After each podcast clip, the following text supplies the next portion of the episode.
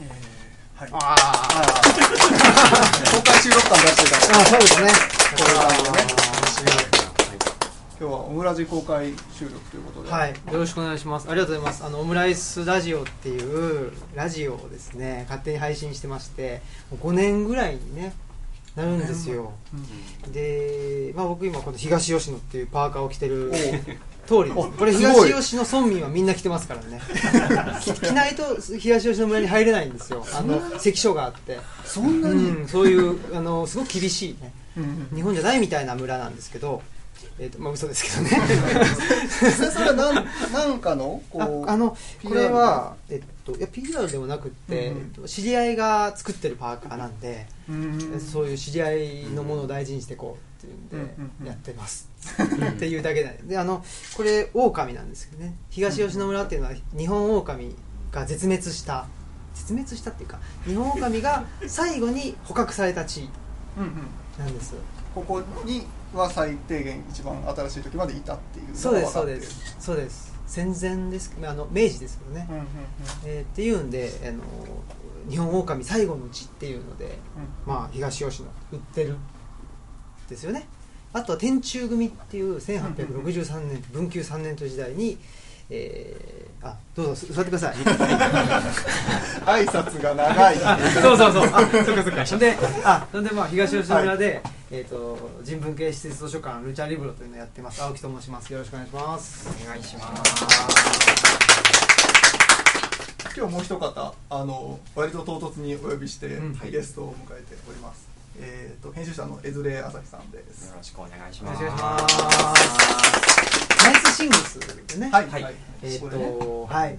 私が記事を書かせていただいたんですけれどナイスシングスという雑誌があって、はい。その編集をやってらっしゃるんですけどルチャリブロにはい。そうなんですよ、まあ、なんでナイスシングスがうちにね来て来たのかしらというかねあのまあご連絡いただいて。え。なんで、まあ、つまりルチャリブロっていう名前はルチャリブレってメキシコのプロレス、はい。僕プロレスが好きなのでプロレスとリブロっていうのはあのイタリア語の本なんですプロレスと本っていう僕が大好きな2つをうん。組み合わせたというだけのダジャレなんですけどだからこういうおしゃれな雑誌に載るはずはないんですけど これはなんでうちに声かけてくれたんですかさんは？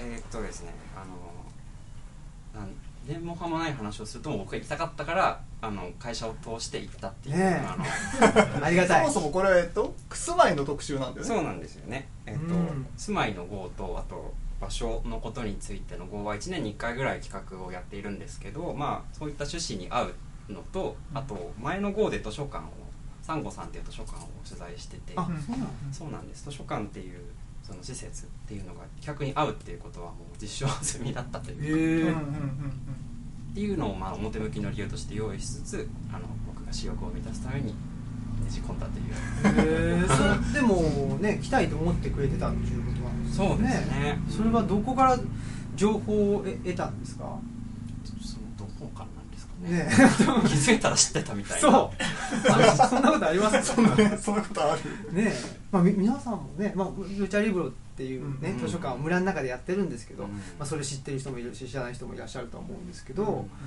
ねどういうふうに情報を仕入れたんですかね。もう気づいたら行きたかったということですか？そうですね。まあ、ずっと行きたいなとは思ってたんですけど、はあまあ、企画の趣旨もこんな感じだし、はい。図書館気になるしうん。っていうので。へそれどういう言葉で会社に通したの？そのそもそもさ編集会議あるわけでしょ？あります。なんかあでりますね。編集会議の中でルチャリブロを知ってる人はいたの？いませんでした。いないでしょ。だかそれはいないわ。ら急になんか新しい編集者がなんかし図書館出してきたけどどういう暮らしなんだみたいなことになるわけでししかもルチャリブロってってなんかもうね何語みたいなことょそうね。なんだみたいな。なんだみたいな。あでもあのそうですよね。うん確かに。普通はね。でも企画書ルチャリブロだけあの分量が尋常じゃなかったんですよね。あ自分の。あありがたい。そうなんですよ。あの34行でまとめる要約を僕しないで持ってってあであのぜひって言って。あまあこういう人に支えられてますね。あの熱量がある。いやいやいや。いや個人の熱量。わがままなだけでした。いやいやありがとうございます。という。そうです。まあそれでね来ていただいて。まあもともとこれ言っていいんですか？あのインターンでね、あそうですね、うん、三島社さんに来たんですよね、14年の春先ぐらいにずっとあ行ってました、そうなんですね。そうですね。京都の方でやってましたね。ね。はい。っていうのがあって、まあ、三島社さんといえば僕の師匠の、ね、その内田達先生の本もたくさん出されてるっていうので、えーまあ、そういうところからね。ですね。なんでフィーリングは合ってはいたかなと、うん、なんかあのき機械機機械音が、そうそう。えっとね、はい。今このこいつが反応してしまってあ Bluetooth と。あもう一回もう一回ますかな。まあこんにちは。シリみたいなやつですか？そうそう。勝手にこう喋るんですよ。あいいですね。それでね今もう喋るなっていうふうにしたのでこれが最後の最後の言葉です。でここれこれから喋り始めたらもうそれはターミネーターの世界みたいな。こと完全に心理現象か AI が生命を持ったかどっちかなんで。ですね。あじゃあちょっとねその辺も楽しみにしましょう。そう。もう大丈夫そうそう。そんでまあねでね江添さん来ていただいて、っていうのがあってでまあナイスシングスね非常に反響をいただいてましてなんかねありがたいことです。やすごくおしゃれに見せていただいて まあ、ありがとうございます。ということなんですけど。まあそんでそれとは別に僕はね松井さんと、あれいつでしたっけ？今年の春ですね。春に。4月のあの春のなんだっけ、本祭り本祭りかな？っていうのを奈良県立図書情報館っていうところで、えありましてそこにね来ていただいて、うん。えーそこでまあオムラジ公開収録、ねえー炎の8番勝負っていうのを僕やりまして2日間で二日かけてね。8人と、あのートークするっていうのをやって、うんうんうん。図書館長副館長とかねそれこそ三島さんとか、うん。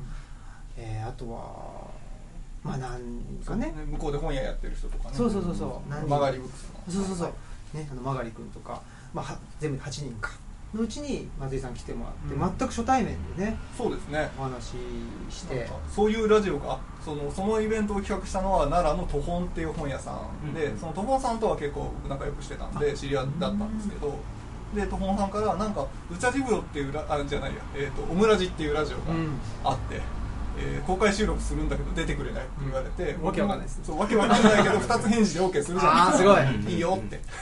それでありがたい。当日を迎えて初めて会うみたいな感じですよね。そうそうそう。うん。初めて。で僕もちょっと調べたのかな。うん。HA ブックスさん。っうんうん。てね調べたか調べないかぐらいの感じで。でお話ししてたら、まあ、年も実は近いんですよね、うん。1個とか2個とかはいぐらいの違いだったりとか、あとはね大学時代にその、ね、フランス革命のそうですね。歴史をやってたり西洋史ですはいね、はい。研究してて。うん。でだから僕が、まあ僕そう古代地中海の歴史をやってるんですけどで古代地中海のフェニキア史っていうのをやってるんですよ。で普通だったら「はあ?」みたいなのがね。フェニキア？知らないでしょ。知らないでしょ、まあまあまあ。そそうしたら普通は「は?」みたいなことになるんですけど松井さんだけ「うーん」みたいなね「うんそれで?」みたいなことだったから。詳しくはないけどまあね。ね。そのフェニキアカルタゴっていうああななんかあの辺のあれやなぐらい。そうそうそうそう。のあの辺のあれやな。そうそう。っていうのがあったんですごく話しやすくて。うんでまあねすごく僕の中ではすまあすごく面白くって話も。それで一回東京に来た時に寄せてもらったりとか、うんうん。あとは下北でねちょっと2人で、ね、飲んでね、こういうことが気に入らないんだとかねそういうで主にそう。いう話をしたりして気に入らないものの話気に入らないものの話をしててそうそうあいつがムカつくとかねこういうやつがムカつくとかそうそうそう。そういう話をしててそれで、まあ、今回東京に僕来ることになって、でじゃあちょっと遊び行きますってことになったら、ね、じゃあせっかくなんでっていうんでこういう場を設けましょうということになって、でうんうんうん。それとは逆あの全然別立てで、ね、あの江添さんにあの「今度東京行くんで」って言って連絡してたらね、まあうん。うんまさかここの2人がお知り合いだった知り合いなんですよ元から。それどういうあれなんですか？僕関係僕がハブに多分通って。あそうなんだ。通そこで最初ね。そうですね。えーと多分直接のきっかけはえーカジカ社のイベントじゃない？ああそうですね。藤原うん。藤原印刷とカジカ社のイベントでに初めて会った。そうですね。そこから何回か、そうです。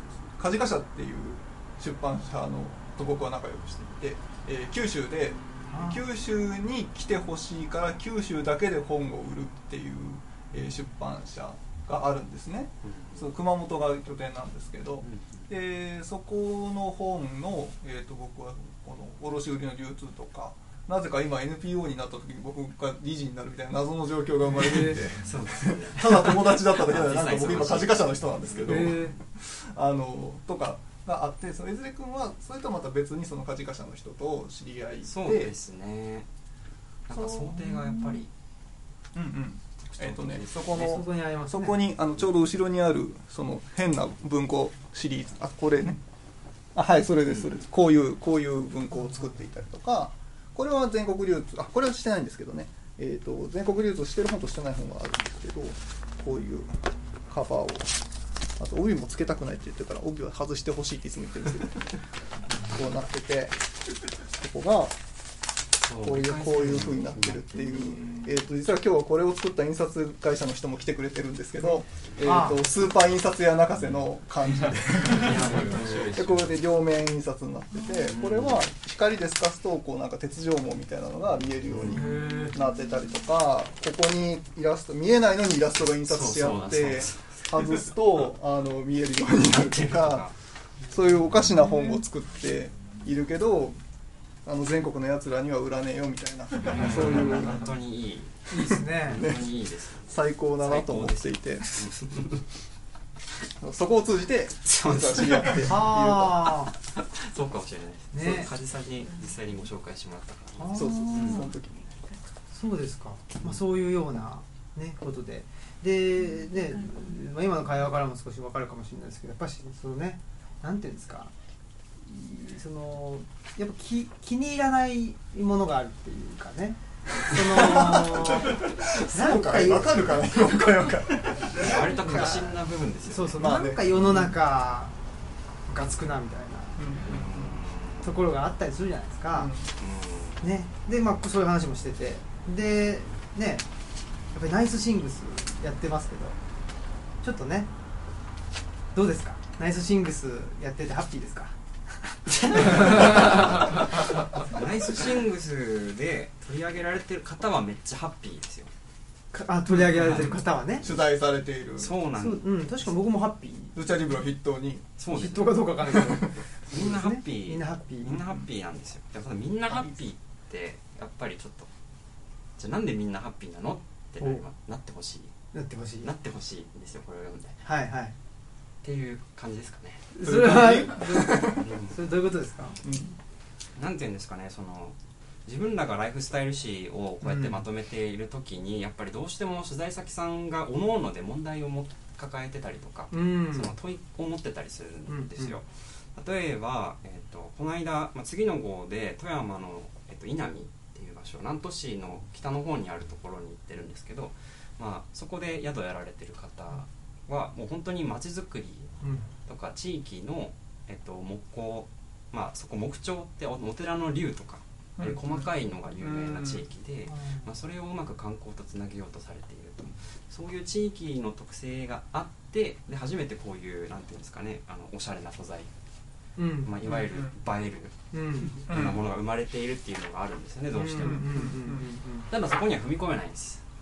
そうか。そうなんです、どうしてもそのまあ表層の部分というか、うん。ね、そこまあいろんなことがあったけどそこから出てきたものがおしゃれですよおしゃれっていうかな。そうなね。こういうライフスタイルですよって言って見せざるを得ないという、そうなんですよね。ですね。まあ、うちのフォーマットを好きで読んでくださる方っていうのは本当にたくさんいるので、まあ、それがいい悪いという話ではなく、うん。そういう社会問題とかに通ずるようなもうちょっと大きな問いかけになるようなところっていうのを、もう少しなんていうんですかねあの拾い上げていけたらいいのかなっていうふうにああそれは個人的に思ってるそうです。もう今のはもう本当に個人の話ですごいうん考えてらっしゃるんで自分もそれとなんていうんですかねこうインタビューをさせてもらっているとリンクしてくる部分があってそのうん。気持ちというか、うんで大体その何か問いかけを解決したいだとかその問いが芽生えてくるっていう時が一番取材先さんがこう油が乗ってくるわけですよ、うんうんこう話がどんどん出てくるしそれがめちゃくちゃ面白いしみたいな感じになってくるので、うん。なんかそれをもうちょっと、まあ、このフォーマットとは別な形でいけたらいいのかななんて最近は薄々うん。考えてますけど、まあそういった時はハッピーです。ね そうですね。そうですね。そっかそっか、うん。まあでもそれはもしかしたらそのライフスタイル誌っていう、うん。そのこういわゆる雑誌のフォーマットがあるわけじゃないですか。そうですね。それでは表現できないものがやっぱりどうしてもあることに今気づいてるそうですね、うんうん、ライフスタイルって広いじゃないですか。捉え方がとても、生活様式って訳されちゃいますけど、まあ、それの中には本当にいろんな要素があってで特にあのこの号だと場所性とかその暮らしている家のこととかにかなり触れているんですけど、まあ、そういったところの特徴をもうちょっと個々で拾えたらいいのかなっていうふうにうん思いますね。っていう、うんいや素晴らしいと思いますね。やっぱしねうん。なんだろうな。全全体を全体というかなその問題意識もそうだしそこから生み出されたものをうん。いっぺんに伝えようとすると、なかなか商品として流通しないっていう問題があってある程度、まあ、見栄えだったりとか、うん。流行っていうものに乗らないとうん。商品として流通しないから広まらないっていうところもあるんですよね、うんうんだからうんと僕らも結構取材をねしていただくんですよ、はい。でナイスシングスさんとか、うん今度ね12月上旬にで外琴さんでおも6ページかなうんぐらい、そこは結構がっつり。すごいね6ページ、そうなんですよ、うん。おしてもらってたりとか。うん。でそういうそのなんでしょうね。ちゃんとした人が来てくれる場合とでそのナイスシングスとか、ね、そのエズレさんとか外琴の、ね、方もちゃんとしてたんですけどちゃんとしてない人が来る時あるんですよ。なかなか耳が痛い話はっきり言って、ーはい。うん、どうどういう感じちゃんと確かしてないに気になる気になる。まあやっぱしあ実例を挙げますけど。わかりやすいところわかりやすいでね。えっと実例がじゃあちょっと2例ありました、はい。結構ありますね。いやいやもっとありますよ本当はね。本当もっとあるうちの2例ですけど。一つはえっとそんな流通してない雑誌なんですけど、うんそれでね僕がいなかったんですよ。当日取材に当たらなくて、うん。でうちの妻が図書館司書として、うん。まあ、平日は開けてるんですね。で僕は日曜日だけいるんですけど平日はあの違う仕事してるんで。はいはい。でまあ取材に当たってこれここで説明したんですよ、ほんでうーんまずその妻の名前を覚えてないそのうん。きちっと名刺を渡して、はい。であそうですか。話を聞いて、はいはいはい。で一旦その人帰って、うで原稿が上がってきた時に、はいはい青木まるまるまるさんとか言って、うん。その妻の名前をまず覚えてない。ああ名刺空欄に。なってるから入れといてくださいみそうそうそうそうそう。うん。でうん。でバスすすすごいでしょ。それさすがにはちょっとあれですね。そんで、うん。いやこういう名前ですって送ったら、はいはい。あ名刺ありましたみああまあそれしてね。まあそれもらっとるからな。たいなそうか っていうのがあって、はい。ほんでなんかね、えー、と東吉野村は1日バスが丸本でって書いてあっああよくわかりませんあたでなんかねえっ、とおすすめの本みたいなのを説明したんですうちの妻が、うんうんそしたらねそのなんて言ったらいいんですかね。例えばですけど今日ここに来ました。ここでイベントありますっていうのは公募としてはそうだけど、うん文章としてここって言っても分かんないから、うん。普通はまあ、ね、東京蔵前の AJ ブックスさんでとか言うじゃないですか、うんそれがここって書いてあったりとかね。ああ本物してそうそうそう。だからどこだよそうみたいうことな。んですかそうそうそう。すごいんですよ。それって仕事としてダメでしょ？そうですね、うん。それななんていうかな。あのちょっと一般論にして言うとこうだから自分の主体性がない取材記事みたいなのは本当にそうなんです。よねだから別に来たくないなら来ないでよって思うんですよそのスタディブロっていうものがなんとなく載せたいだけで取材しちゃうと多分そうなるっていうか、そう。その人の名前覚えないとかバス何本とか調べれば分かるじゃないですか。そうわかりますね。それは単純に自分がこの記事読んで行くぞって思うとか自分が行った時の感じみたいなのが、うん。に主体性があれば感覚としてそうはならないですからね。そうなんです普通に書けば、う。ん。そうほんでねもうこのルッチャの第2号っていうのが、はいはいあルッチャの話をしてないです。あすいません。また後でね。あのあごめんなさい。これルッチャっていうのを、えー出してましてこの第2号ね、えーがまあうちの、うちで売ってるんですね。ほんでその人がまあペラペラもう見ずなんか写真だけ撮ってはいはい「ルッチャ発売中」って書いてあって、うんうん。えっとなんか素敵な想定とだけ書いてあったんですよ。やばいですね。それはやばいですね。やばいですね素敵な想定だけどね。うん。それは間違いないけど、ね。いやありがたいんですけど、うんちょっとそれは人としてどうなんみたいなところがあってその時はちょっとねやっぱし、えーちょっとなんていうか雑な仕事が散見されますってメールを打ってしまいました僕。あ思わあ思わず、そううんでしょう。そうでしょう。っていうのがまあ、うん。そそういう時あります、うん。あとはねもう一個はねうん。えっ、となんかね有名な人らしいんです。僕知らなくて。うん。そういう人が取材に来てくれたんですよ、はい。よく知らないんですけど。んでよく知らなかったんで僕が。よく知らなかったからかもしれないんですけど向こうの人がねいや僕元電通なんですよ。僕が電通にいた時はね。言うんですよ。で僕電通に関して何も思ってないっていうかどっちかというとあのマイナスイメージなんで。うん。まあ最近はすごい過労死ね。うん。ひどい会社じゃないですか。うん。だから全然良くないと思ってたんで、うん。僕としてはマイナスの感情を出さないようにフラットに対応してたんです、ん。そしたら向こうとしてはプラスのリアクション欲しかったらしくて、はいはい。ででうちの奥さんはちょっとそれがねちょっと嫌だなと思ったらしくちょっと引っ込んでたんです、うん。でそのうちの奥さんに言わせるとそのその人がの声がどんどんどんどん大きくなってたと。あその電通でって言って、はい。僕はノーリアクションだから、うんそのあなんですかねと聞こえないのかなと思ったらしくてああもうちょっとねこうそうそう。本来のリアクションじゃないものそうそうそうそう。で電通やめてねみたいな 何度も何度も言うんですよ。っていうのがすごく嫌だったなっていう。いや嫌だったというかなんかうん。青木さんはあれですよね。ななんかこうやっぱりこうなんか背景のこうなんだろう肩書きみたいなものうん。が前に出るのをすごい嫌うなって僕はいつも思っててあそれ電通の松井ですみたいなとか、まあ、な白鵬白鵬堂のーうん。あの青木ですみたいなうんうん。そのそっちが前に出てるのすごい嫌うなっていう感覚そうですね。だありますでそういうなんか名詞で商売するっていうかね、うん。うんうんそういうでそれで100歩譲って、うん。話が面白かったらいいんですよ。面白くないんですよ。そういうのすごく嫌ですね、うん。うん、だからやっぱし丸腰でうんうん。ねうん。人の目見てうん。喋れてなんぼじゃんうん。うんうん。そそれで面白くなくなくったとしても別に面白い面白くないじゃないじゃないですか。もうそうなったら。あそうですよ。そその人がどうかっていう話。そうそうそう。で、うんうんね、その元電通の話で言うと、はい。ね、電通電通って言うんだからそれよっぽどたの、ね、よっぽど面白い話をしてくれるんでしょうなと。思ってたらすごいつまんないから。そうか。電通張りの何か電が通張りの。なかったとうんそう。だからちょっとそういうのがすごく残念だなと思うので、うん。そうやったらね、うん。そういうんじゃなくてやっぱ一人の人間としてうん来てほしいよっていううん。ところがありますね。はい。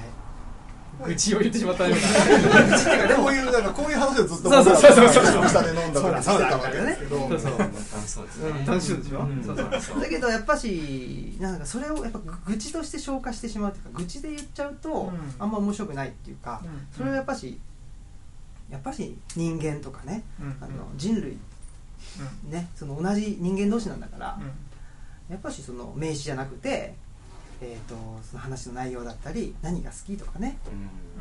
そういう話の方方がしたいじゃないですか、うん。うんと思ってるんですけど、うんうん。やっぱりなんかあんまりそういうことがねできる人とできない人がいるなっていうことを、このルッチャを通じて最近取材を受けるようになったからこそみたいなあのことですかね。特にねこのルッチャの創刊号は、えっとまあ、内田先生とお話しさせていただいてるのとえっと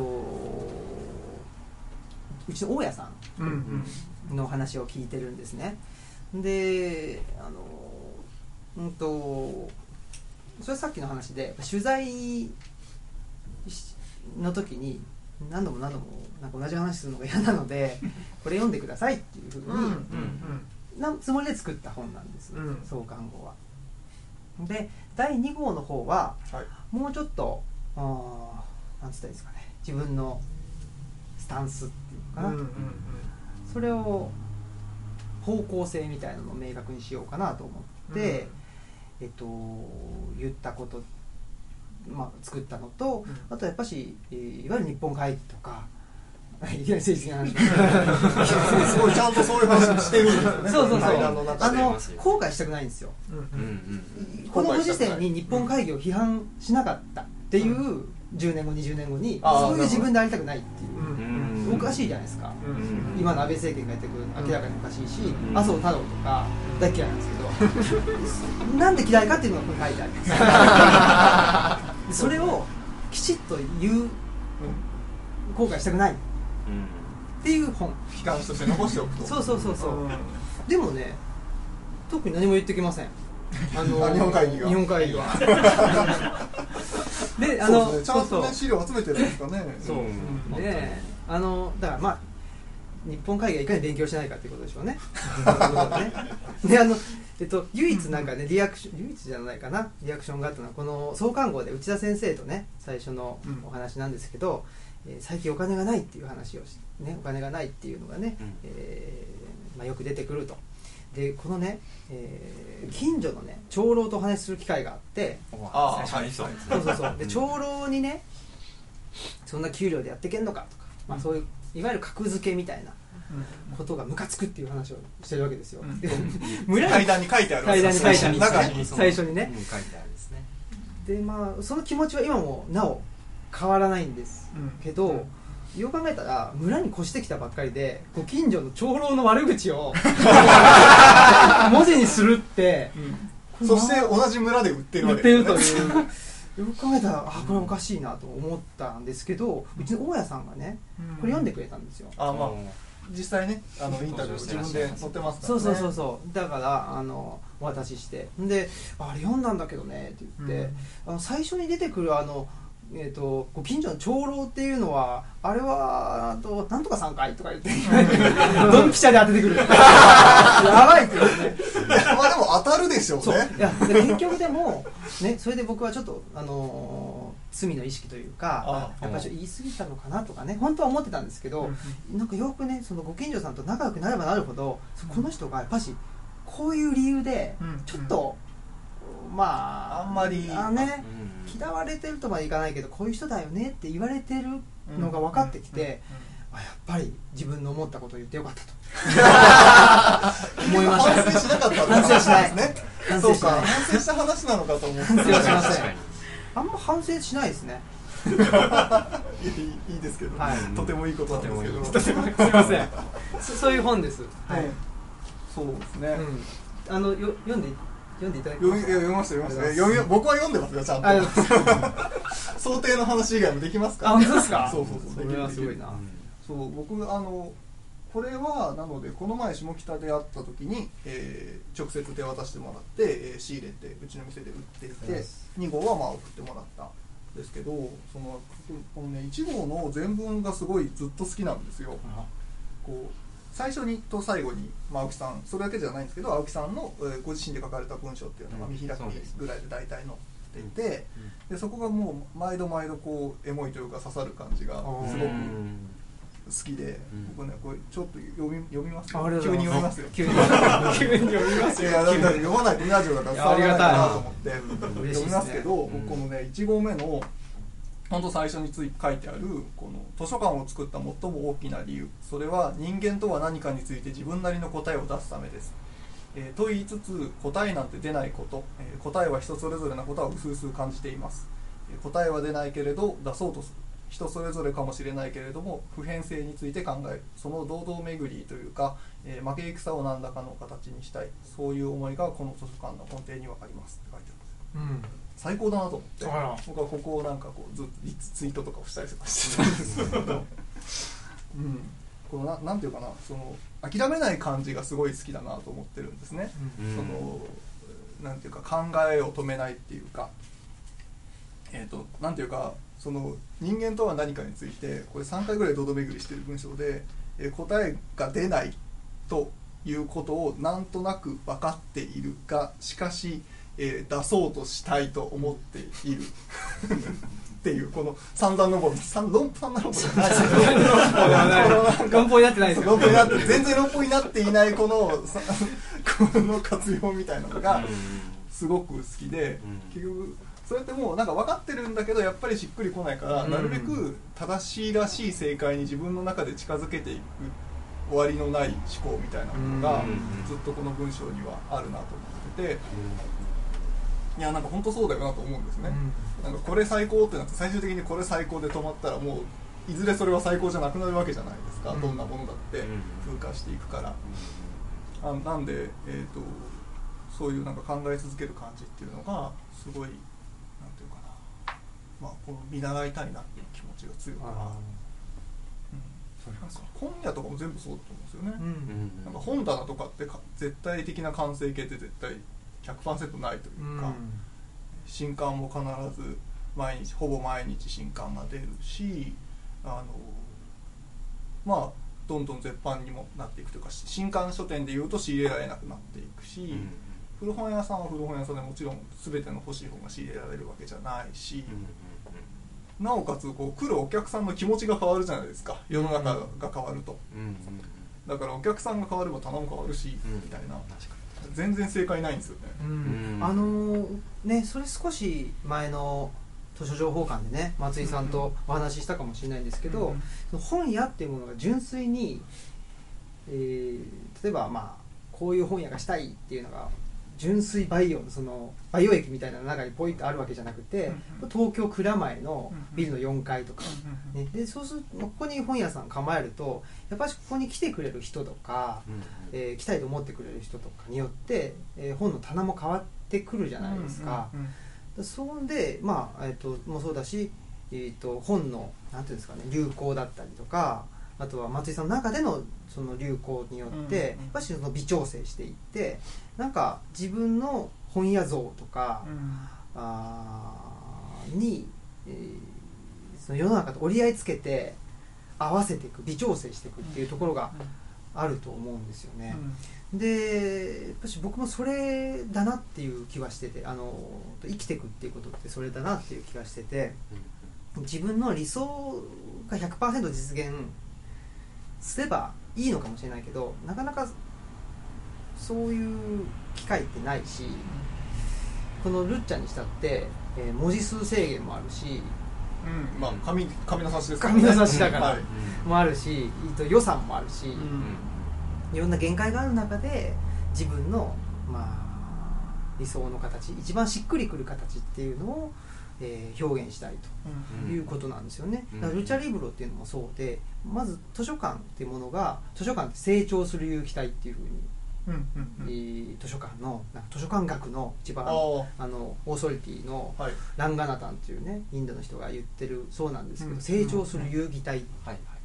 その無機物にうん無機的なものではなくってやっぱりその周囲との関係によってうん常にやっぱ変化していくものだしそれはまあその本当に物理的にその図書館がどこにあるか。でそこにどういう人が来るかっていうこともあるし、えー、とそうじゃなくて、まあ、図書館像みたいなものも合わせてそうです。けどやっぱり成長していく、その周りと周囲と微調整しながら発展していく変化していくっていうのが、まあ、図書館のそもそものお本質として存在するっていうことが僕はすごく面白いなと思ってて人間もそういうもんじゃないかなっていうのはうんうん。思いますね。やっぱりどうどう折り合いつけていくかみたいな。うん世の中とねそうですね。世の中。世の中そう世の中と。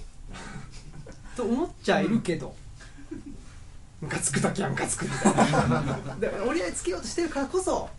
だから分かるんじゃないですか？そのムカつくポイントみたいなの。をこっちから向かって何かその力学的に何か動いてないと。これ折り合いつかないよって発見できないような気がしますけどあうん。あねえ。そうかな。なんかよくそのみんな正しいからみたいなスタンスの人と最近会うことがあってその仕事の外の感じとかあと会社の中でもそうなんですけど正しい正解はないとか、うんうんその絶対的な解はないとかっていう、そういうなんかある種相対主義みたいうん。うんな感じのちょっと言い方が最近ちょっと引っかかっていて、うんそのっていうのがなんかそのみんな正しいからって言ってこうある同一平面上にその人の考えその人の考えその人の考えみたいなのを置いてる感じでその人が考え方を処理してるんですよね。でもそれってなんか結局自分がそういうふうに置いちゃってるだけでなんか本当の相対主義的なものなのかなっていうふうなのをすごく感じていてで今の話とちょっとなんか引っかかるような気がしていましたねその折り合いをつける時にみんな正しいからっていうともうある種一歩引いちゃってるわけじゃないですか、うん。だからその気に食わないポイントもなかなか発見できないっていうかうんうん。だからなんかハッピーなのかそれでハッピーな人はハッピーでいいのかなって最近なるほど。なるほ思います。どさっきの取材の話にそうですね。近いというか。近いといううん。か今日のあの一応トークテーマがですねお一回も一回も発表してなかったけど、えー告知文に書いていた今日のトークテーマは地に足をつけるなんですよ。本当だ本当だ。ね。そうですね。そうなの。結局だからね地に足がついてるかどうかっていうのはすごい重要なことっていうか、そうですね。そうですね。あのー僕の感覚から、はい。感覚っていうかな、僕結構地に足つけるっていうのは好きで、うん。土着人類学とかもねうん。言ったりしてるんですけどそういう名前で。そうなんですよ。みんなの土着人類学っていうのがこうルッチャのそうなんですよ。キャッチコピーというかキャッチコピーで。フレーズになっていて。うん、あんまりねその土着人類学って何なのかっていうのをカチッと決められなくって、うん。個人的に。でまあなんか考えながら、あのー働いたり、えー図書館したりうん。村に住んだりしてるんですけど、うやっぱりさっきの話でこの話でかいくしますけど、うん。近代っていうねはい。はい。近代っていう時代は、うん。さっき言ったその純粋バイオ客観的っていうものが一番いいと、んうん。客観的であればあるほどいいってなぜかというとその、えー、と誰に対しても適用可能だから、うん。うんどんなうん。まあ、あのモダニズムってそうです。モダニズム建築って、けどあのまあそうそうですね。建築もそうだし、うん。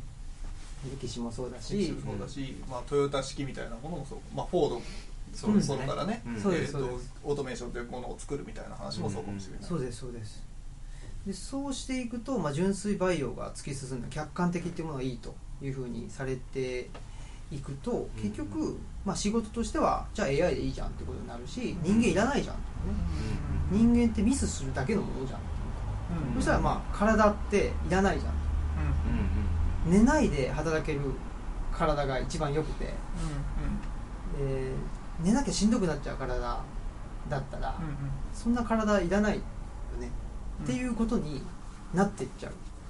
と思う。突き詰めると突き詰めるとね。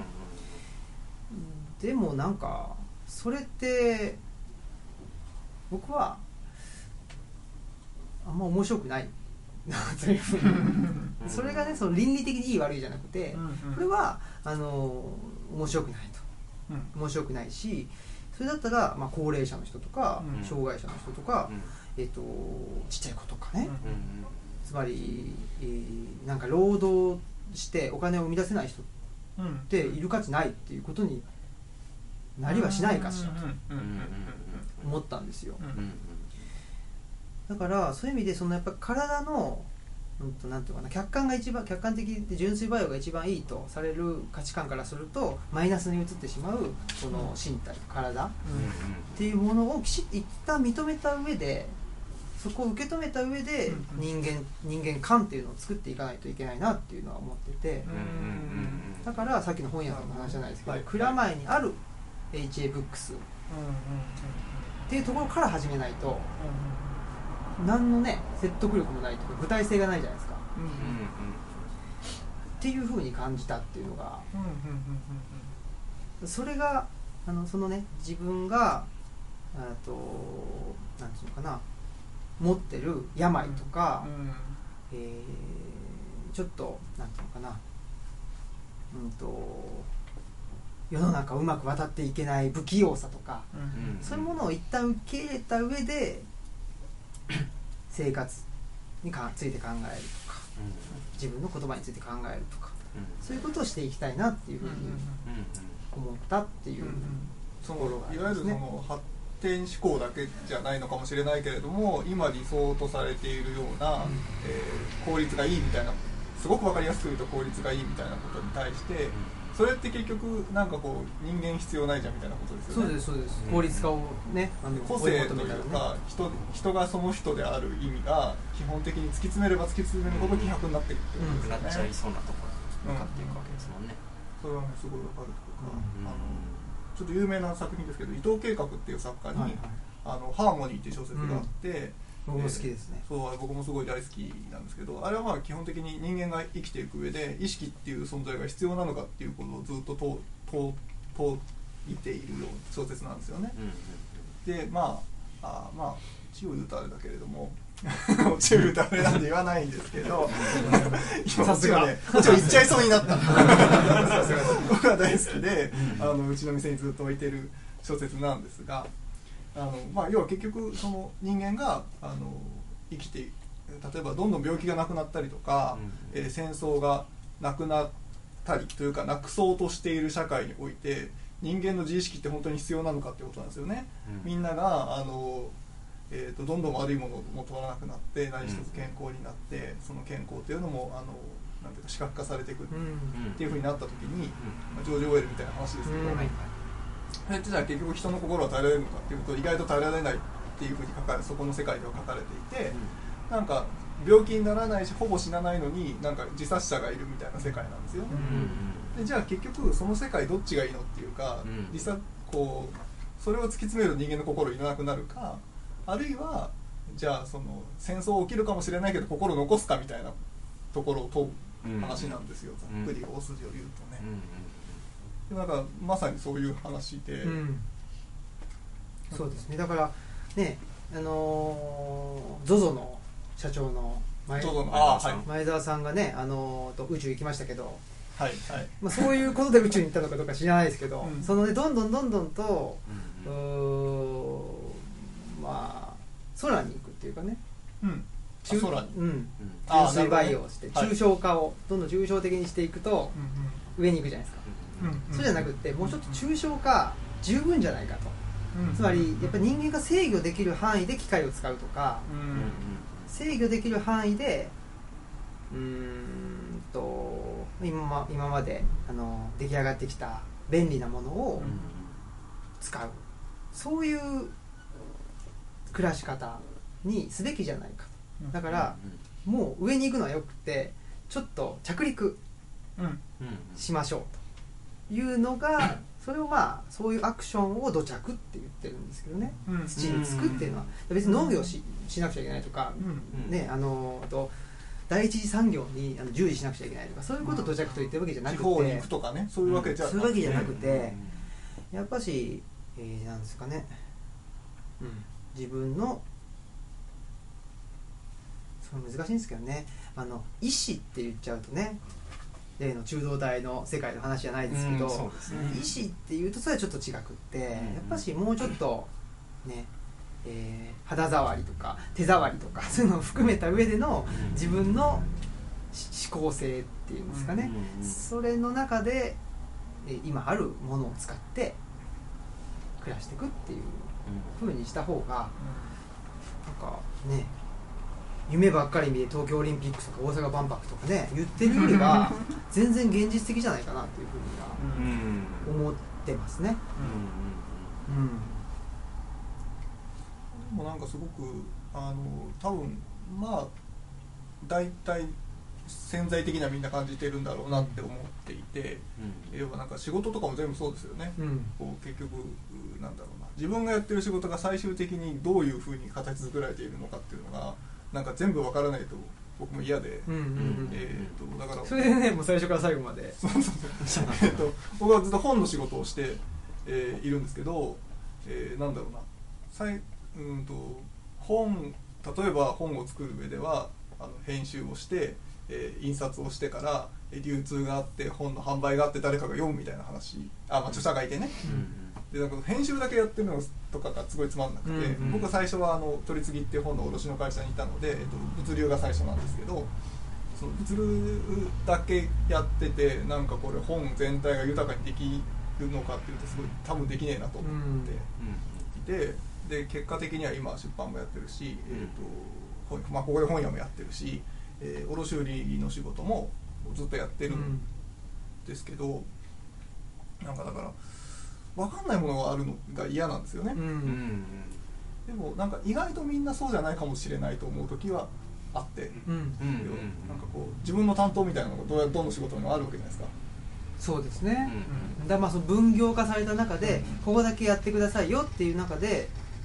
多分僕らは全体を知りたうんうん。がるじゃないですか、そうねですね。うん、だからここだけやってって言われてもね。他どうなだなんんだそうそう他どうなってんだよ。どうなってんだよ。そうそうそう。大体上と下が分かんないとこれの効率ができねえだろそうそうそうそう。そううそう。思いますよね。ここを極めようとするとどうしたって上と下の工程知らないと。そどうしようもないじゃないとそう。う。ね入り口と出口がね分かんないとってなるけど、まあ、案外世の中の人っていうのはそうじゃなくて、ね、ここだけやってくださいよって言うと「あ分かりました」とかっつってねニコニコしながらやってるということなのかしら。どうなのかしらっていうのがちょっと分かんないですけどね。どうなのかしらね。分業が普通みたいになってますからね。そ何事においても、う、うん。それがやっぱしね、えーとまあ、僕らなんかはあの結果的に分業になるならいいんですよ。うんうんうん。だけどわかりますわかります。うん。結果的に分業になるかそうそう。前提が分業化になる分業化っていう。うん。最初はやっぱり一旦はうん。全部最初から最後まで経験させてほしいと、うん。うん。その上であのあなたここね。で渡されるんだったらいいんですけど、なかなかねまあ例えば先輩社員がなんかね仕事渡す時に先輩社員が全体を見えてなかったら、うん。そういう説明ができないわけじゃないですか。うんうんうんうん。うん全体はこうだけどあなたこうやってもらった自分もねそうそうそう。だからでなんかそそんな感じでなんか全体が見えてない人がちょっと多すぎるのかなっていうのは思ってて、うん。それとやっぱ規模が大きすぎるんじゃないかなと思って。僕はその規模ちっちゃくして例えば今東吉野村って住んでますけど1700人なんでうん。で1700人の人たちで、まあ、高齢化率50何パーセントっていうとやっぱしあの社会問題がものすごいビビッドに見えてくるんですよ。あのと孤立化してるあの、うんうんとご老人の方々。うん。でその人たちは免許も返納しせざるを得ない。もうそういうお年そうなんですね。80歳。70でうんそうそうなってくると。だから外に出れないと。うん。じゃあご飯どうするのって言ったらまあなんか配食のサービスがあるけど、まあ、うん。毎日じゃないとかね。うん。で年金暮らしだとか。うん。なんかすごいその個別事例がすごい具体的で。うん。うんすごいなんかね村のなんて言うんだろうないい面も悪い面もすごく見えてきて。うん。そうするとあなんか自分やんなきゃいけないなっていうふうに思うんですよね。コミットしたいってう。ん。そそのの問題に対してね。うんうんでも今までって、えっと、僕は埼玉県の浦和ってとこで育ったんですけどベッドタウンだしなんかね村の祭りに参加するのって何の意味があるのとかね。まあありますよねまだね。うん。もちろんここにここのこの土地にもありますよあります古い土地だから。ん。で別に自分がコミットしなくても世の中流れていくじゃん。うん。うんうん。と思っちゃってたんですよ。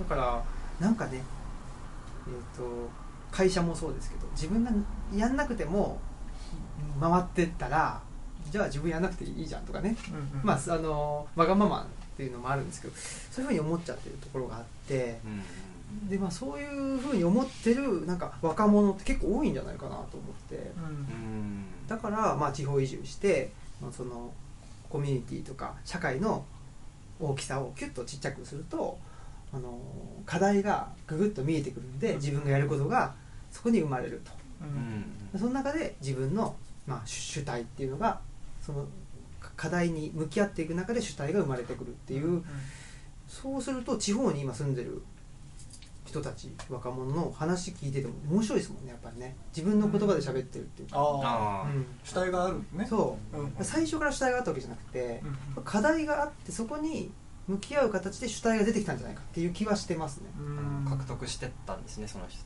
たちが。そうですね。うん。うん、それうん。な気がしてそういう意味ではすごく面白い人たちは地方にたくさんいるので、うん。だから東吉野村までね引っ込んでねその村に引っ込んで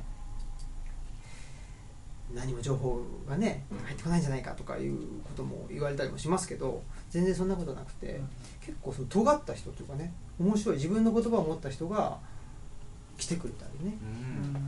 そのするっていうのが面白い現象だなと思ってます。ちょっとなんかこう少し具体的な話していきたいですけどその青木さんは東吉村でどのような生活をしていらっしゃるんですか？東吉野村で。うん生活、えっと、僕は週5日あの障害者の人の就労支援の仕事をしてまして、うん。それ東吉野村の村内じゃなくて、えっと、ちょっとねそこから40分ぐらい車で行ったあの橿原市っていう、はい。奈良の南のね一番大きな橿原神宮、うん。うん。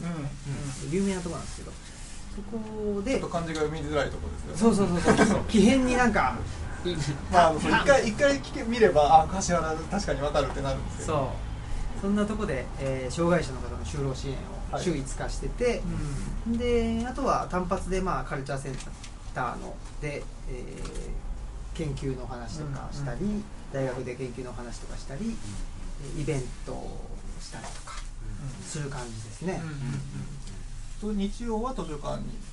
そうですね、うん。ただ平日大学の仕事があったりカルチャーセンターあったりすると、うんうん土曜日に出勤するとこああそのうんこう仕事そうです週5日のシフトを調整してってそうです感じねおお正社員なんでね。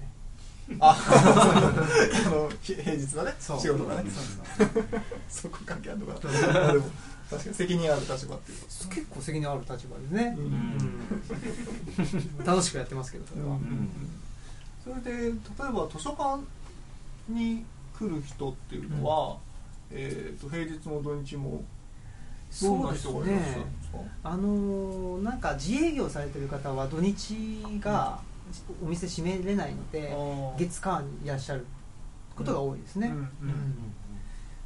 地元東吉野東吉野の人っていうのは、うん。まあ、移住者以外はそんなにまだいらっしゃらないですね、東吉野に移住した人は来てくれたり、うん。あとは周辺の町とか、奈良県内が一番多いですけどね、うん。まあ、関西、えー全般からうんなんかねそれこそナイスシングスを見て来てくれるとかう、ん。まああとはフェイスブック見たりとかね、うんそういう情報発信はできるし情報はねだから村外への情報発信は簡単なんですけど、うんうん。村内には、うん。まあ、あんまり無理してね、えー引っ越してきたあの青木ですってねその図書館しました来てくださいみたいな、うんそういうのはなんかちょっと不自然な気がして、うんそこはやっぱし町の論理と村の論理って違うと思うんですよね、うんやっぱし町はねどんどんこっちから、ね、声かけていかないとっていうのありますけど、村はそうじゃなくてもうそその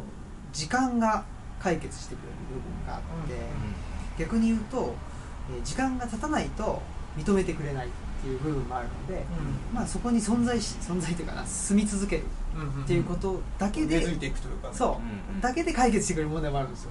うんうんうん。逆に逆に。逆に何をするとかではではなくて。働きかけることなくそうそうそう、んそれがやっぱし村の論理と都市の論理っていうのは違うなっていうのは村に住んで分かったことで面白いですね、うん。うん。3年。もう移って3年ですよね。3年目ですね、うんだいぶ慣れ慣れたと変わってきましたか？そのじゃあまあ村の環境というか。そうですね。まあこの2年半ぐらいで、そのえっと、カイトっていうカイト。一番ちっちゃな行政区分があるんですああよはいはい。へあの柿の内って書くんですけどね。えか柿柿昨日あの柿大垣さんとあか。あはいあはい。りますね。はいはい。あわかりましたわかりましたはい。わかりました。柿ねのね柿ねはいあれの中でこのでねこの2年間で全員で12人ぐらいいたんですけど2人ぐらいお亡くなりになお亡くなりにあなってあっていうかやってるのは、えっと、回覧板を回すとかね区費の徴収をするとかね、えーそういううん一種のなんか役員の一番下のうんね。あの実務とか。がやる事務とかをやる。はい。それやってます。チームの。それをやってます、うん。あとは共同墓地の清掃っていうのをやってて、へー。東吉野村そう。東吉野村っていうのはえっとさっきちょっと言いかけた天中組という、うん。その土佐脱藩第1号の吉村虎太郎さんという人がリーダーやってた、土佐脱藩第1号なんで坂本龍馬よりも前。に脱藩した。うん。でちょっと早すぎた脱藩が。っていうんですぐ潰されちゃったのがあるんですけど。その人がまあ流れ着いて東吉野でうちの目の前でお亡くなりになったんですね、でその吉村虎太郎さんが埋葬された。で結果的にまあもうまた、えー、と移されちゃったんですけど。そこの遺跡がうちの目の前にあるんですけど、でその天中組ってもっと十何人もいて。その十何人が別の共同墓地に共同墓地というのは東吉野村の村民と天中組の人たちが祀られてるあのお墓があるんですよ。でそのお墓の掃除には毎回行って一緒に掃除したりして、うん。そうすると向こうからしたらそのね親戚もいないのにねそのお墓の中に。あ僕の親戚いないのに、ね、お墓掃除なんでありがとうみたいな感じで言ってくれるっていう。そこ共同墓地の清掃っていうのが結構そのなんていうんですかねその中に共同体の中に入れたかなっていう感じたうん。タイミングでしたね。でねやっぱりだんだんと,、うん、と1年経ち2年経ちってしていく中で、ね、さっきの、あのー近所の長老のね、はい。その悪口の話もありましたけど やっぱりそそちょいちょいそういうことを言い言う言ってくれるようになってきて。あ周りの人も。そうそうそう。そうそうそうそう。あれちょっと金の話うるさいよね。そうそうそうそう。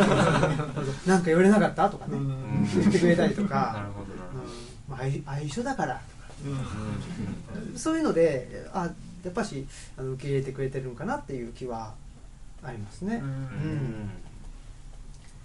ちなみに今日あ実はね僕はまだ行ったことがないんです。ルチャあリブロにそっかそっかみな今日来ていただいた方はどのくらいの割合で行ったことがある方とかいらっしゃるんでしょうか？おお。すごい。ど どっからいらっしゃったんですか？あのああの二人は、はい。えっとその派手な方の人は あのシャシャツがね。シャツがね えーと歓喜さんって言って、はい。このルッチャ第2号のはい。はい。最後のところでね定談をしてるんですけど、はい。えーあの土式の土式の東君とはい。一緒にね、土式っていう本があってすごいいい本なんでそこに置いてるんですけど、はいそうです。土式とルッチャがね同時にある東京の書店って多分ここだけだと思いますそうでしょうね。マジでないです。よそう結構ねあのー被らないんですよね。うん。土式置いてくれてるまあ、かぶらないのと、なぜか奈良の仕入れがそこから仕入れるっていう。ねまあまあ失礼。あそうそう。っていうんでまあそのはい歓喜さんと、はい。あとそのシンプルな方の。人はシャツが白いってそういう。ビジュあのアルとは伝わらないから。あのホーチミン野村さんです。あの人がね。こっちも来てこなかっホーチミン来てなかった。あの野村さんって言って兵庫の、はい。えー上川町ですね。能年レナ出身地でおなじみの 上川町で、えーひょんなことからお茶農園広大なお茶農園のはい。絵をあの継ぐことになって今日ちょうどそのお茶フェアみたいなことたをされてきたんですよね。ちょうど同じ台東区でお茶のイベントがあったんでそうですね。っていうので来てくださって、うん。あのだから野村さんも地方移住者でうん。資本主義の終焉を直感してあそうです釣ったといううん。面白い方ですね。はい。まああの二人はあのうちに来てくれて。こう神戸というかその。でも兵庫県ですからね。だいぶ遠いですけど。決して近くはない近くに、うん、何度も何度も来てくれてて、なるほど。うん、そうあオムラジにもねああ出ていただいてますけど。うんうん。はい。えむしろじゃあそのそうなるとあとは行ったことあるのがそう。だ取材したいそうだそうです。ね。になるわけですけどはいはいはい。こうどどんな感じでした？行ってみて。あー。初めて行ったわけですね。道が最初分からなくてこう、車で行った？車で、うん。あのカメラマンの人と2人でお邪魔したんですけど、まあ、ちょっとでも改まる感じありましたね。こう背筋が。あというと？改まる感じうん、すごい川が近いじゃないですか。そうですね。だから図書館の中に常にこう水温が流れている。うんそれがまず新鮮だったな。川を渡らないとねあそうなのんですよね。うちに来れないんですよ。はいはい。渡らないといけないんですね。そうなんです。こうなんかルあのルチャリブロの外観のこう、はい。これないんでしたっけ？あれがちょっとねイラストが載ってますけどちょっと小さいんですけどここれですよね。そうですそうです。これは対岸からの。そうです。対岸からはい最初来る時に狙ってきた写真なんですけど、まあ、本当に川の音が常に入ってきているっていうのとあと一回山入るじゃないですか。そのうんうんうん。橋渡って、でちょっとその石碑があそうです。で本当は、うん。えー、とその石碑天中組終焉の地という石碑があって、その吉村虎太郎さんが祀られてるんですけど、そこに行く橋なんですよ。そうですね。本当は。うんうん。で本当はもっと下の川に橋があったんです。昔は。そうなんです、うん、ですけど、まあ、それを、まあ、川で流せるようなうん。形の橋があったんですけど、うん。そこがまあなくなってうん。でその遺跡に行くし史跡に行く橋だけが残ってるっていう感じでうん。そこを渡らないとうちには行けないんですね、うん。うん。そうですね。なんでまず一回その石碑をと対面をするというかまれずそうか。ちょっと儀式っぽかったんですよね。ああそうですね。あっと思ってて「こんにちは」みたいな感覚でであの左にそれると図書館があるという。そうですそうです。だからちょっと不思議な感じかもしれないですね。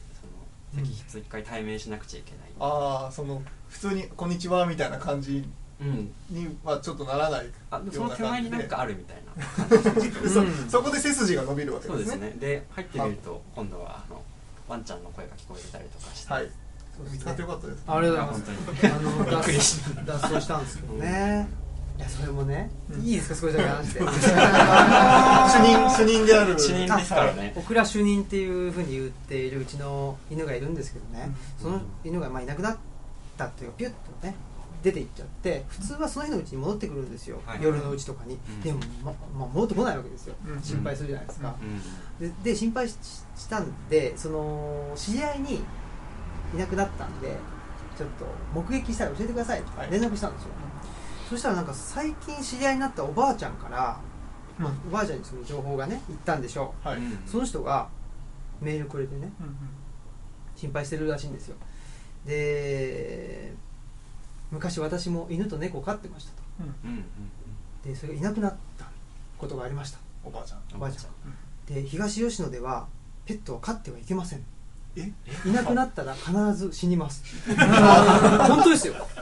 えっていうメールを。もう一回帰ってちょっと。恐ろしい。今探してますっていう状況で、うん。1日半ぐらい経った時にねはい来てうん。死ぬんですと。で死んで 死んでからではい。その河原で発見されたんです。あそのおばあちゃんの、それ以降、えっとペットを飼うのをやめました、はい、でうん。それ以降ですねペットを飼うのをやめて庭のガーデニングを楽しんでます。私の庭です。写真送られてきた。なんかむちゃそれ。ちょっともうねどうして？どうして？どうして？もうもうわからない。何これ？と思って、うんね、それが1ヶ月2ヶ月もう3ヶ月4ヶ月経って、うんねえー、と諦めきれないっていう思いを断ち切ってくれるという気持ちで、ねはい。言ってくれたらいいんですよ。1日半ぐらいですよ、で結局3日半ぐらいの時に戻ってきたんですけど そういうメールでももらってるから不安じゃないですか、ううん。んそういう不安をかきたてられましたね。動物は確かにねこう亡くなる時にいなくなるって言う。まあ確かにね。実際ね、うん。それは。でなんかどうやらだからその野生のねはい、動物が、うん。ね、東吉野にははい、いるから。うんっていう話で、まあ野生に混じったら飼い犬や猫はみたいなことですね。そうそうそうん。っていう話でしたけどね。うん。まあっていう話がありました。見つかってよかったしガーデニングも綺麗でよかったなっていうことですよね。うん。そう。がいやあのー、そうでもなかった。あのー、見てません。そんな状況じゃねえないうん。確かに。ふざけんじゃねえってそれもちょっとイラッとしちゃった。しますよね。するでしょうね。ねまあするでしょ写真とやされる話ですよそう。恐ろしいわ。と思って。まあそんでね ちょっとまあそれでそうだね。そんでいやごめんなさい。もうもう少しだけ。そんで 続くんだその人とねまあちょっととあるチラシ作りっていうのうん。で関わってたんで、はい。でそのチラシには、うん、とあのワンちゃんがね、はい。にっこり笑ってるなんかあほのなんか絵とかをね、はい。ピッてあのつ何とつけてはい。ね。あのどうだみたいな感じで、ねあの見せてやりましたよ。そう。うちの犬帰ってきたぞ生きてるそうそうそう。だからその面に関してはそのあの返信はしてないんで、うんしないでしょ失礼でしょ。まあわざわざありがとうございますなんて話じゃないですじゃあうんそういう失礼な人に関しては僕めっちゃ厳しいですさっき。おかしいじゃないですか？まあまあそれおかしいですよ。おかしい。っていうことがありまして、だからねいろいろあるんですよ。そそういう意味で言うと。うん。町の町や村の暮らしの中村の暮らしの中うんいろいろあるなと思って。え楽しいですけど。えでも今今の話は家に入ると可愛く犬が迎えてくれる話じゃないですか。戻ってきた。さすが。猫ちゃんが館長そうなんですよ一応ね。うん。カボス館長カボス館長ってかぼしちゃんは女の子が好きで小倉君は男の子が好きだあそうですね。カボスちゃんはうんとうんとメメス猫でうん。小倉君はオスなんですけどね。なんかそれぞれ好きでね。でこのナイスシングスでもね本当は小倉君とカボスちゃんをね相当大きくね。相当大きく使おうとレイアウトしたんだ。そうそう。却下されたっていう。ナイスシングスに。合わないって言ってね犬がでかすぎる。犬がでかすぎる。残念。残念。なんですよね写真がね綺麗な雑誌なんですよ。そうなんですよ。やっぱり。すごくしっかりして小倉君のやっぱ顔が面白いじゃないですか。そうですね。何とも言えないような顔してるちょっとブチャイクな顔でね。うん憎めないなと思ってちょっと載せようと思ったんありがとうございます。思惑だけ思惑だけということで。嬉しいですお蔵入りになった。お蔵入りそう。お蔵入り。うまいうまい本言わないでいいのそういうの。いやでもやっぱこういうなんかその気持ち当にが嬉しいですよね。何よりね。うん。なんかしようとしたけどダメだったみたいな。そういう話が好きですようんあの毎回そうですよ。あそうですか。はいあの固めてめっちゃいくんですよね。そのえこの人はこれがいいと思うからあもうこういう紙面で載せたいっていうふうに最初プレゼンをするんですけど、うん。まあダメな時があって、うん。ダメでしたっていう時がうん。やっぱりありますよ、ほう。でそれは取材した後に？そうですそうです、でもそれはまあ変わってうん。でこういうふうにねなってそれでどう思いますか？その結局まああのねこういう雑誌になった方があやっぱりこっちの方が良かったなと思うかいややっぱうん。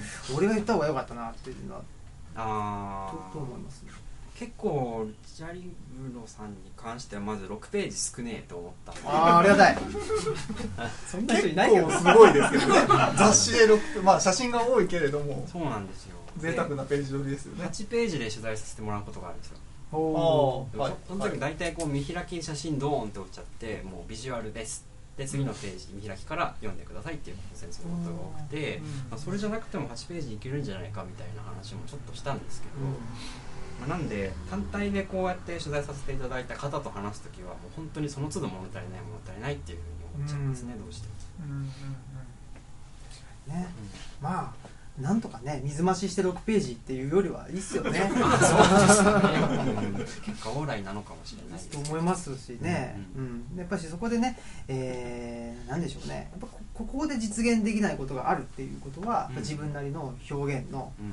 おモチベーションになるじゃないですか。そうですね、ん。そうですね、まあ僕もその障害者のお就労支援うん。うん。してるところでできること。うんっていうこととうちの施設図書館でできることと、うん。その研究うんでできることっていうのはやっぱり違うんでね、うん。でも全部やりたいんですよ、うんうんうん。うんうんまあ、でも村地でできることもそうだしね、それって、えー、とだからもう青木さんのこういろんな属性が属性というかあのやっているところがあるわけじゃないですか、はい。こうやってこうつながってくるところっていうのはあるんですか？それとも割とこれはこれでしっかりやるぞみたいな感じなんですか？いやー全部、まあ、同じ人がやってますからね、えー、と結果的につながってくるというか、あの自分ではつなげようとは全然思ってないんですけどやっぱし、えー終わってみると例えばですけどお歴史でいうと負けた方が、うん。負けた方にやっぱりどうしてもあの目がいってしまうとかね どういうこと？どういうこと？そのえ何の例えで？すあ、ごめんなさい、ごめんなさい。えっと、ローマとカルタゴだったら、はいはい。カルタゴだとか、あーそうい歴史的敗者っていうことですよ。なんかちょっと、うん。あの負けた方に注目してしまう勝負だってことですね。そうですよね。うん。あとは、まあ、マジョリティとマイノリティだったら、マイノリティの人の話を聞いてうんうん、見なきゃ世の中わかんないだろうなとか思っちゃったりとか。ん。そういう意味でやっぱしあの今まで教育中小中学生のね進学塾で教育に携わってたことがあるんですけど、うん。まあ、それが、まあ、うんとアッパークラスの人たちが住んでる場所だったということもあって、結局やっぱしそのどうやったらいい点取るかとか、なんかそういうことが教育みたいなことでなってやってたんで技術論になりがちですよね。入試っていうものがある以上は。そうです、だったんですけどやっぱりそうじゃなくて、えー、と人間の潜在能力っていうのをうんうん。出す。うん。それがまあ教育というか、まあ、それが学びうんじゃないかなと思ってるので、うん。そういう意味では今の障害者の方の就労支援っていうことが、まあ、エンパワーメントっていう意味でも、うんやっぱしうまくその人の能力が出てないからその人は障害者としてレッテルが貼られてしまっているということなのででその人の能力がまず出るっていうこととかその人の能力が出る場所づくりを考えるとかね環境調整をするとかそういうふうな、まあ、いろんなアプローチができるなっていうことが思ってだからたあの多分面白いなと思って仕事できてますね。うん。そういうこともあるしねえやっぱしなんだろうな。数字になるものよりもうん。数字にならないものっていう方、ことに関しての方がやっぱ自分の関心は向くのでうんなかなか言葉にできない感覚っていうものの方を言葉にしたいと思うのでうんうんそれを追いかけ続けている感じはしますね。うんうんそうですよね。だからそうですよね。っていうのはつまりその言葉というか数字にできないものって言葉にもできないんですけど、うんでも何で表現するかって言われたら言葉とか、うんうん。まあ言うて写真とか、うんそういう芸いわゆる芸術の領域になると思うんですよね、うんうんだからすごく今こうやってこう一生懸命ひねり出した結果のこう文章がこう収まったりとかするわけじゃないですか。そうですね。うん。それもなんかすごい正しい発露の仕方というかめっちゃ納得できるっていう感じがありますね、納得できる発露の仕方な気がしますよね。うん。うん。おおすごいね本屋の取材とかでもどんな本が取材だけじゃないんですけど、必ずどんな本置いてるんですかって聞かれるんですよ、うんいやねえよと思ってそんなのどういうこと どういうことですか？いやつまりこうこの店に対して、えーどういう本を置いてるんですかって質問がポンとくるんですよ。どういう本っていうのはどういう答えを求めているんだろうからちょっとわからない。まあ、例えばなんか写真の専門写真集専門店とかななんでもいいんですけどね とかだったらまあうちは写真専門店ですって言えるけどうんうんこう本は本なんですよ。はい。でその本の中で、えーどういうっていうものを定義づける方法っていうのは基本的にあんまなくないなと思っててうーんいつも困っていやなんか長く手元に置いておけそうな丁寧な作りの本ですみたいな答え方をするんですね。うんえーこのぐらいのニュアンスでしか答えられない。ううんんんですよね。でもやっぱりなんかそのなんていうかこう短い文字で取材するってなるとやっぱそういうなんかピンポイントのこの一言みたいなのがキラーワードじゃないですけど、っていうのはどうしてもそれはそれも分かるんですけど必要で、うん。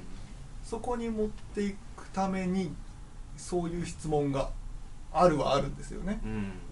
でもそれってすごい、まあ、こと僕の本屋で言うと何一つ答えづらいというかまとめづらいっていうのがありますね、うん。で一番最たるものがどんな本置いてるんですか？っていうやつ。あほあ確かにね。だからそういう意味で言うと僕なんて人文系施設図書館って言ってるから、そのまあ人文系の本があるんだろうなっていうのはなんとなく分かってくれて、うんうんでまあ、それだけじゃないですよっていう話をうんもちろんするんですけどね、うん人文系って何なの？とかいうねことも言われたりもしますけどね、うんそれだけじゃないんだな。あそうか。それだけじゃないんだなってなりますね。ガチャリブラの場合は。そうなんですよね、うん。そうそう。だからねなんかなんつったのかな。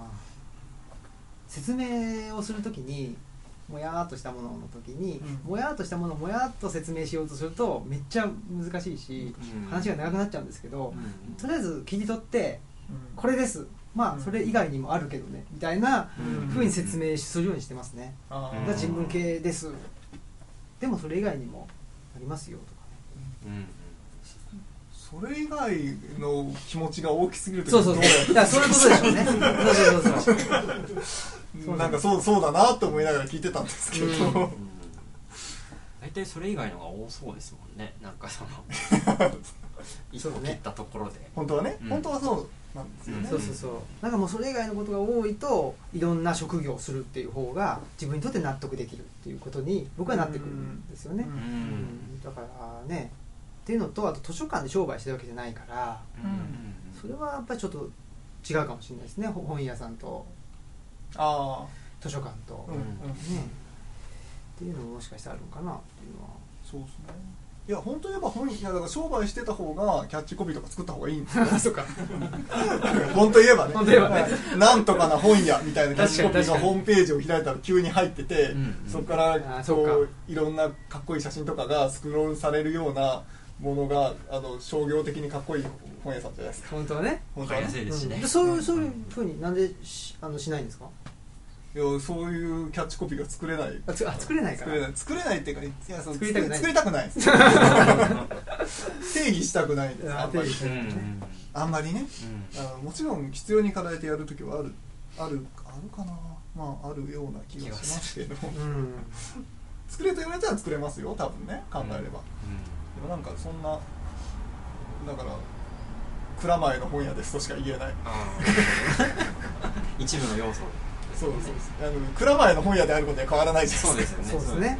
土地に根付くっていう意味ではそうか。まさに地に足つけず あんまり地に足つける話してないけど。いやー。まあでもこういう話な気がしますけどね、地に足つけると、うん。なんていうのかな分かりづらくなっちゃうっていうかね。ことはあるかもしれないな。キャッチじゃなくなるっていうかね。キャッチではなくなりますね、うん。